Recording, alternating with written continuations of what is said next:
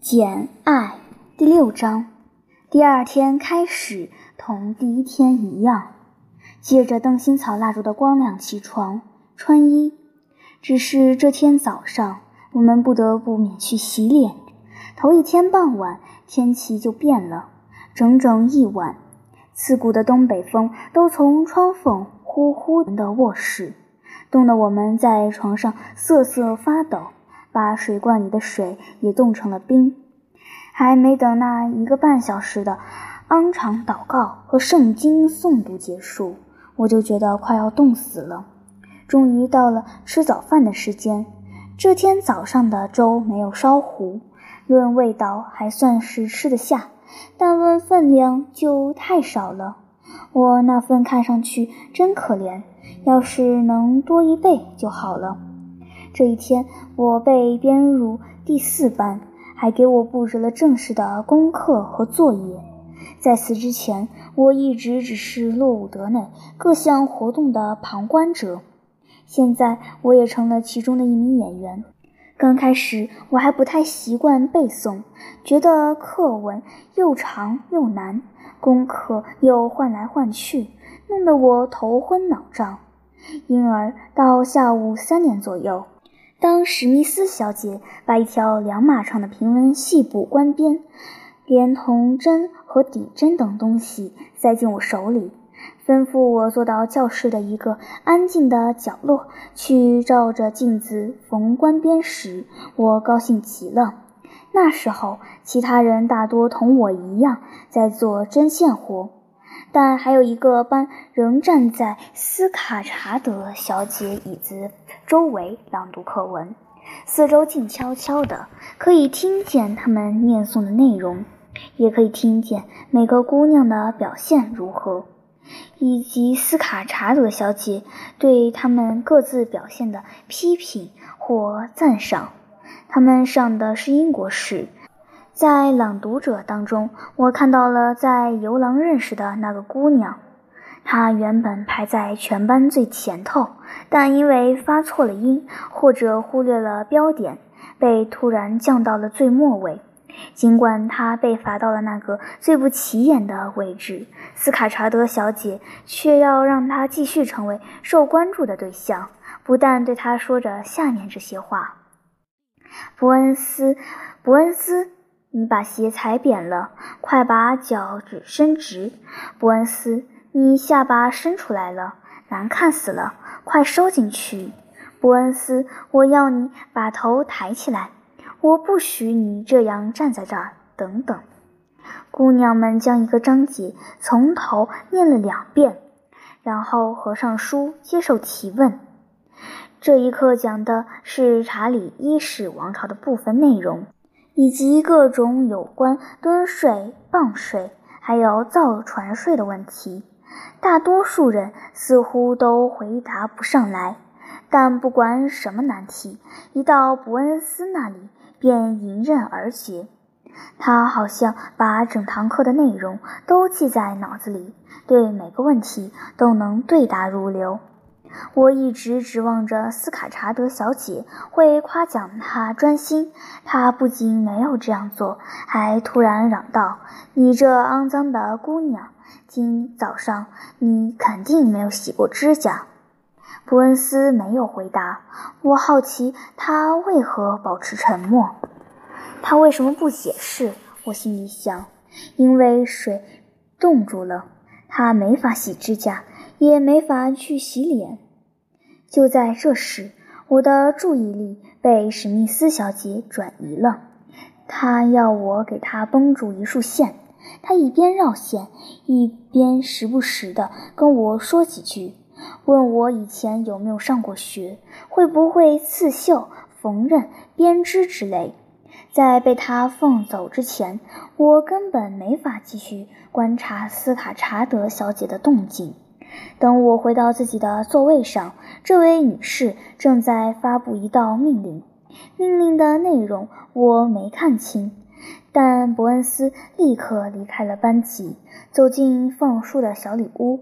半分钟后又回来了，手里拿着一束一头捆在一起的小树枝。他毕恭毕敬地行了个屈膝礼，把这个不祥的刑具交给斯卡查德小姐，然后他不等下令，就默默解开了围裙。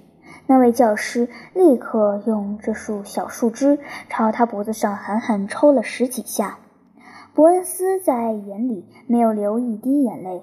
见到这一幕，我不由得火冒三丈，却也只得无可奈何。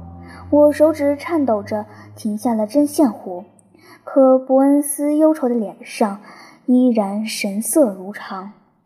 犟丫头，斯卡查德小姐嚷道：“怎么也赶不掉你邋遢的恶习！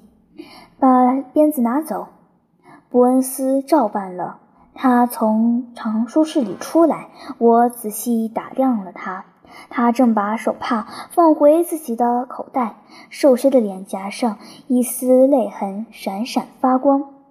傍晚的游戏时间，我觉得洛伍德一天中最快乐的那么点时光。五分钟吞下了一块小面包和几口咖啡，虽说没有消除饥饿感，却让我们恢复了活力。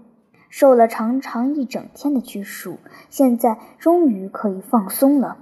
教室感觉比早上更暖和，因为这时允许把炉火烧得更旺点，以便多少代替一下尚未点燃的蜡烛。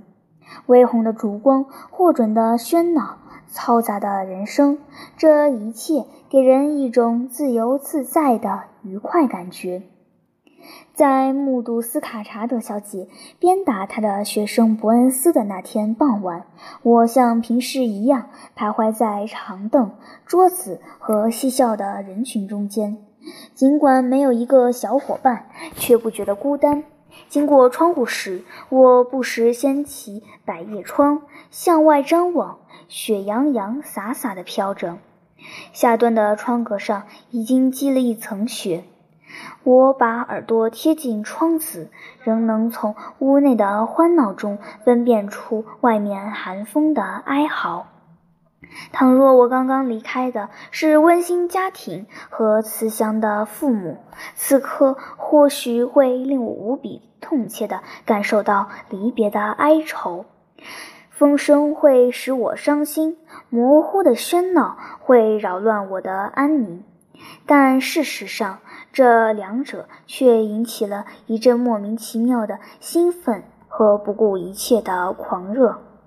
我希望寒风咆哮得更加猛烈，希望暮色浓稠到一团漆黑，希望嘈杂的人声升级为喧嚣的叫嚷。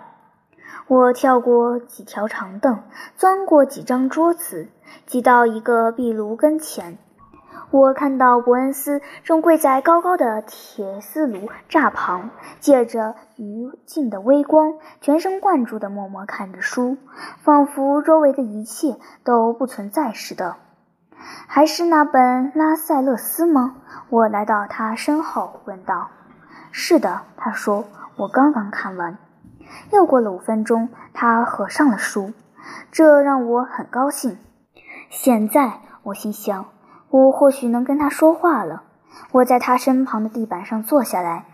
你姓伯恩斯，可叫什么名字呢？海伦。你是从很远的地方来的吗？我从靠北的地方来，就快到苏格兰边境了。你还回去吗？希望能吧。不过将来的事，谁也说不准。你一定想离开洛伍德吧？不。我干嘛要离开呢？我是被送到洛伍德来接受教育的，不达到这个目的，走了也没用。可那个老师斯卡查德小姐对你那么凶，凶一点也不，她是严格，她不喜欢我的缺点。如果是你，就会讨厌她，反抗她。他要是拿那条鞭子打我，我就会从他手里夺过来，当着面把它折断。你也许不会那样做。如果你真那样做了，布罗克斯特先生会把你赶出学校的，那会让你的亲戚十分伤心的。耐心忍受，除了自己，谁都感受不到痛苦。总比莽撞行事，害得所有同你有关的人都受连累好得多。何况圣经也教我们要以德报怨。可你挨了鞭子，还要在满是人的屋子中央罚站，这多丢脸呢！再说你是这么大的姑娘了，我比你小得多，还受不了呢。但既然你躲不掉，就只好忍下来。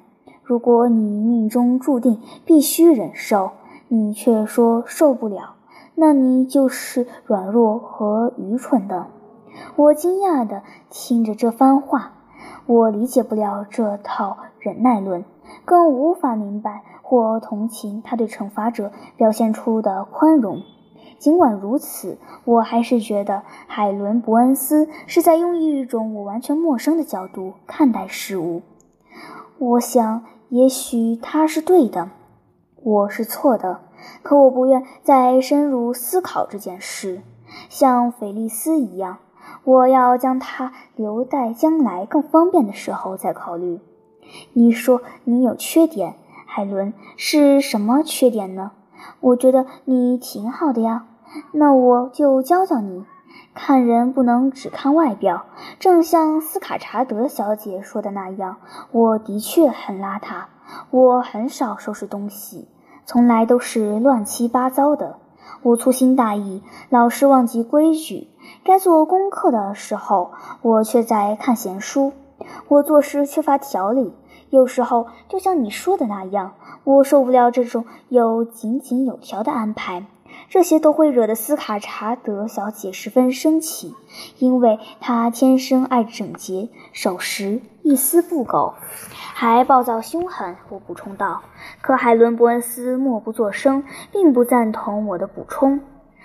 塔普尔小姐也像斯卡查德小姐那样对你很凶吗？他一听到塔普尔小姐的名字，阴沉的脸上就掠过一丝温柔的微笑。塔普尔小姐非常善良，不忍心严厉对待任何人，即便是学校里最差的学生。她看到我的错误，就和颜悦色地给我指出。要是我做了一件值得称赞的事，她就大加赞扬。我天生的缺陷太严重了。一个有力的证明是，尽管他的规劝那么温和，那么在理，却还是没有把我的毛病治好。我非常珍视他对我的赞扬，但就连他的赞扬也无法激励我始终保持小心与谨慎。这就怪了。我说，要做到小心谨慎，多容易呀！对你来说，无疑是这样。今天上午上课时，我观察过你，发现你十分专心。米勒小姐讲解功课，向你提问时，你似乎没有走神。可我老是心不在焉，在本该听斯卡查德小姐讲课，把她讲的全都用心记住的时候，我却常常连她的声音都听不到了。我像进行了某种梦境。有时候，我觉得自己到了诺森伯兰郡，我听到周围的声音，仿佛流经我家附近迪普顿山谷的那条小溪的潺潺声。所以，轮到我回答问题时，我还得从梦中先唤醒。我听的是幻想中的溪流声，老师念的东西全没听到，自然一下子答不出问题。可今天下午你答得多好啊！只是碰巧罢了，因为我们念诵的内容勾起了我的兴趣。今天下午我没有梦见迪普顿山谷，而是一直在纳闷：一个像查理一世那样做好事的人，为什么有时候会干出那么不公正的事、不明智的事？我觉得像他这么一个正直真诚的人，竟然只看得到国王的特权，实在是太可惜了。要是他能把目光放长远些，看到所谓的时代精神的趋势就好了。不过，我还是喜欢查理，我敬重他，我可怜他，这个可怜的惨遭杀害的国王。是啊。他的仇敌才是最坏的人。他们杀害了他们无权杀害的人，他们竟敢杀了他。海伦此刻正在自言自语：“我忘记了，我不太听得懂他的话。我对他谈论的话题一无所知，或者说之甚少。我把他拉回我的水平上来。塔普尔小姐上课的时候，你也会走神吗？当然不会，至少不会常常走神。”因为塔普尔小姐总有一些比我的想法更加新鲜的东西可讲，他的语言我特别喜欢，而他传授的知识往往正是我希望获得的。这么说，你在塔普尔小姐面前表现得很好喽？是的，但那是被动的，我并没有费力去做什么，只是顺其自然罢了。这样的好。没什么了不起，很了不起。人家对你好，你也对人家好，这正是我一直想做到的。如果大家对残暴不公的人一味宽容顺从，坏人就会为所欲为，就会无所顾忌，就永远不会改弦更张，只会变本加厉。当我们无缘无故挨打时，一定要狠狠回击。我认为我们一定要这样，要狠狠回击，教训打我们的人，让他永远不敢再动手。我想你长大后会改变这种想法的。眼下你只是个没受过教育的小姑娘。不过我是这样觉得的，海伦。有的人不管我怎样讨他们喜欢，他们都始终讨厌我。对这个人，我不能憎恶；而对那些无理责罚我的人，我也不能反抗。这是很自然的事，就像我会爱那些爱我的人，或者会心甘情愿地领受我认为自己受到的惩罚一样。只有异教徒和蛮族才信这一套，基督徒和文明的民族是不赞成的。怎么会呢？我不懂，最能消除仇恨的不是暴力，最能医治创伤的也不是复仇，那是什么呢？读读新约吧，看看基督是怎么说的，怎么做的，把他的话当做你的推测，把他的行为当做你的榜样。他是怎么说的？他们的仇敌要爱他，诅咒你们的，要为他祝福。恨你们的，欺辱你们的，要待他好。那我就爱李德太太了，这我可做不到。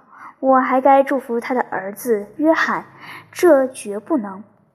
这回轮到海伦·伯恩斯要我解释是怎么回事了。于是我马上用自己的方式倾诉了我遭受的痛苦和心中的愤恨。我一激动，话也就。尖酸刻薄起来，心里怎么想，嘴上就怎么说，毫无保留，语气也不委婉。海伦耐心地听我说完，我本以为他会说点什么，可是他什么也没说。什么？我不耐烦地问。难道李德太太不是一个狠心的坏女人吗？毫无疑问，他对你不好，因为你瞧，他不喜欢你的性格，就跟斯卡查德小姐不喜欢我的性格一样。可你把他所有的对你所说的一切都记得多么详细啊！他的不公似乎在你心头留下特别深的印象。没有任何虐待会在我的情感上烙下这样的痕迹。要是你努力忘掉他对你的严格，忘掉由此引起的愤恨，不会更快活吗？我总觉得生命太短暂了，不应该用来怀恨和记仇。在这个世上，人人都背负着，肯定背负着一身罪过。但我相信，很快就会有那么一天，我会在摆脱腐朽躯壳的同时，也会摆脱这些罪过。堕落和罪孽也随着沉重的血肉之躯一起离开我们。我只留下精神的火花，这生命的思想无形无缘，纯洁的，正如它离开造物主，被注入人人的躯体之中是一样。它从哪来，还会回哪去？或许又会被赋予某种比人更高级的存在，或许会获得更大的荣耀。从苍白的人类灵魂升为光芒万丈的六翼天使，他绝不会反而从人堕落成魔鬼，对不对？是的，我相信不会。我有我自己的信条，这个信条没人教过我，我也很少对人提起。但我喜欢这个信条，坚守这个信条，因为它将希望带给了每个人。它使永生成为一种安息，一个极乐的家园，而不是恐惧的深渊。再说，有了这个信条，我就可以把罪恶的人和他所犯的罪孽明确分开，就可以在憎恨罪孽的同时，真诚地宽恕犯罪的人。有了这个信条，我就永远不会因复仇心烦意乱。不会对堕落深恶痛绝，不会为不公垂头丧气。我会平静地活着，期待末日的来临。海伦的头一直耷拉着，说完最后一句话，头垂得更低了。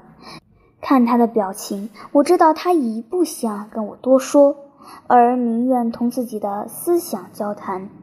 他没能沉思多久，不一会儿，一名班长。一个粗鲁的大姑娘就来了，用浓重的坎布兰口音大声嚷道：“海伦·伯恩斯，你如果不马上去整理好你的抽屉，收拾好你的针线，我就去，我就去告诉斯卡查德小姐，让她看。”海伦的幻想被驱散了，她叹了口气，站起身，既没有回答。也没有耽搁，照班长的命去干活了。